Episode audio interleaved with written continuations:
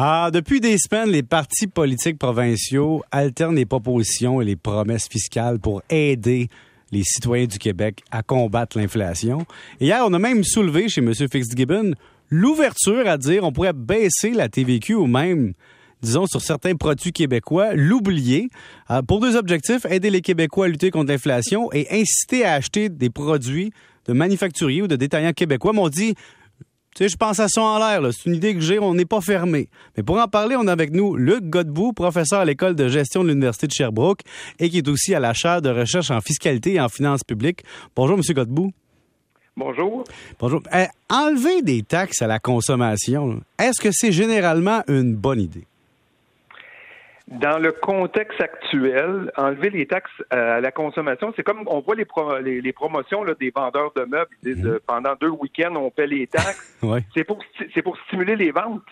Donc, dans le contexte où il y a de l'inflation, puis la Banque du Canada lutte pour mater l'inflation, c'est pas une bonne idée de vouloir stimuler la consommation. Puis pour de manière générale. Oui, vous avez raison. Puis pour aider les, les citoyens, est-ce que baisser des taxes, c'est mieux que baisser des impôts?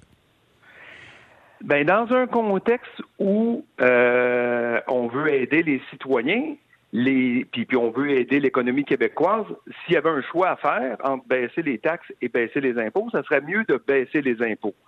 Mais, mais avant de répondre à ça, après ça, il faudrait dire est-ce qu'on a les moyens de le faire? Euh, quel est l'effet que ça aura sur les services publics, sur l'équilibre budgétaire, sur le respect de la loi sur l'équilibre budgétaire? Il y a quand même plusieurs questions avant de faire un choix de vouloir réduire les recettes fiscales qui servent à payer, euh, évidemment, nos, services publics. Là. Et comme par hasard, vous avez fait un, simulateur vous-même à la chaire pour ben simuler ça. On peut aller sur le site Internet de la chaire et simuler des décisions gouvernementales et voir l'impact sur les finances publiques.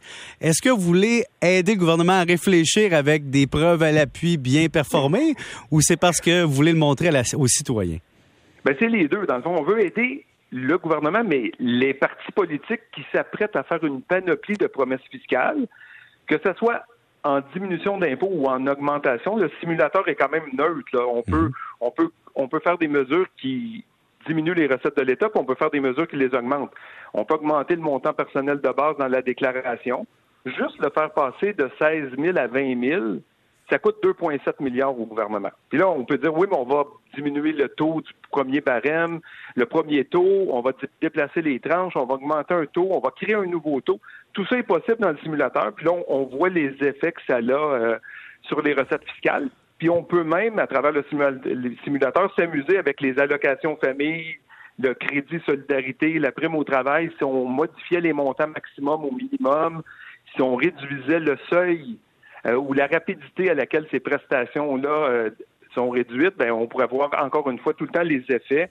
Euh, puis, puis, le dernier élément qu'on a mis dans le simulateur, c'est si vous voulez mettre une mesure pour tenir compte du coût de la vie, là, une mesure, la troisième mesure exceptionnelle de l'année, là, donc est-ce que vous la mettez sur une base individuelle, sur une base familiale? Est-ce que c'est un montant? À quel seuil vous voulez le faire réduire? Puis encore une fois, ben, on voit rapidement combien ça coûte. Puis rapidement, ça coûte des milliards aussi faire ce genre d'initiative-là. Si Luc Godbout avait la chance d'être assis dans la chaise décisionnelle au gouvernement présentement et qu'il avait carte blanche et qu'il voulait aider la population, il ferait A, rien, parce que l'inflation doit se vivre éventuellement, B, baisser les impôts, C, baisser les taxes, ou D, autre chose?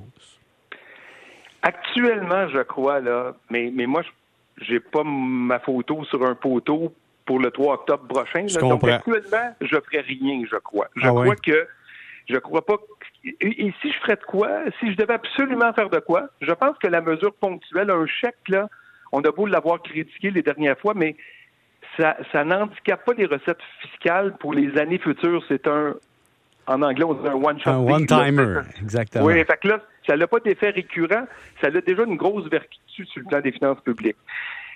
Par contre, si on avait la capacité de le faire, puis que je devais choisir entre baisser les taxes ou baisser les impôts, je préférerais baisser les impôts. Et les impôts, par contre, je ne le ferais pas actuellement parce qu'encore une fois, on parle d'économie qui va bien, on parle d'inflation. Je garderais cette carte-là dans ma manche pour une fois qu'une récession pointerait à l'horizon je m'en servirais à ce moment-là pour stimuler l'économie, mais pas présentement. Vous avez écrit il y a plusieurs années un rapport sur la refonte de la fiscalité québécoise qui, qui existe encore. Hein, il est encore dans les cartons, il est à quelque part dans, dans les limbes. Est-ce que vous êtes dans l'univers web là, Dans l'univers web, est-ce est que vous êtes déçu de toute l'énergie mise sur ce rapport-là pour aider le gouvernement et parce, ah, parce que c'était des fins politiques, on vous a pas écouté? Ben un jour, si j'ai la chance de m'asseoir et de faire un témoignage euh, dix ans plus tard, oui, je pourrais livrer mes états d'âme. C'est sûr que j'aurais aimé ça qu'il s'en fasse plus. Euh, le ministre Létao, ministre de l'époque qui a reçu le rapport, il quittait la vie politique euh, la semaine dernière. Il annonçait qu'il ne se représenterait pas. Puis il a dit que c'est un de ses regrets. Ben, si c'est un des regrets de la personne qui a reçu le rapport, celui qui l'a écrit et l'équipe qui l'a écrit, c'est sûr que c'est un regret qu'on ne soit pas allé plus de la main avec cette réforme-là faudra essayer de comprendre qu'est-ce qui a fait que ça n'a pas été de l'avant. Est-ce que c'est vraiment les oppositions qui ont gagné contre un gouvernement majoritaire ou euh, c'est la force du statu quo finalement qui a gagné? Parce que le moindre petit perdant explique et envoie une lettre au ministre qu'il est un petit perdant, mais la somme des gagnants ne dit jamais un mot. Exactement. Il faut, faut pas le perdre de vue. Merci beaucoup, Monsieur Godbout. C'est tout le temps qu'on avait. C'était Luc Godbout, professeur à l'école de gestion de l'Université de Sherbrooke.